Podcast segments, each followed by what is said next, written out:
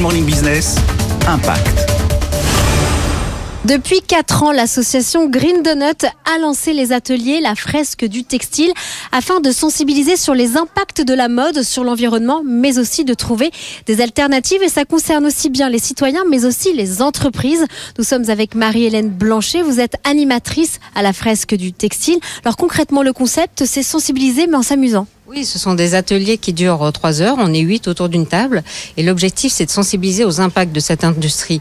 En fait, c'est euh, en termes de gaz à effet de serre, l'industrie textile, c'est autant que les vols internationaux et le trafic maritime euh, confondus. C'est aussi une industrie qui consomme énormément d'eau, le troisième rang après la culture du blé et du riz.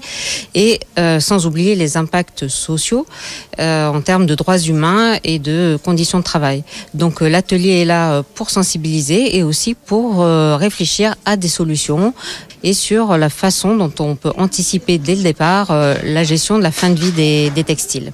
Et parmi les premières marques partenaires de la fresque du textile, on retrouve la marque Promode. Nous sommes avec sa coordinatrice RSE, Juliette Rimbaud. En septembre dernier, vous avez fait un atelier dans votre siège dans le Nord avec justement 14 de vos référents RSE. Qu'est-ce que cela a donné?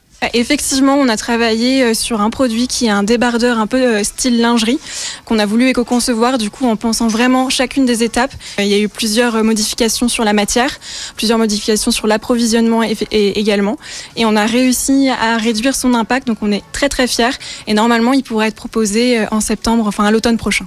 Et d'ici la fin de l'année, la fresque du textile espère atteindre une dizaine de collaborations avec des enseignes, mais aussi de sensibiliser près de 1000 personnes.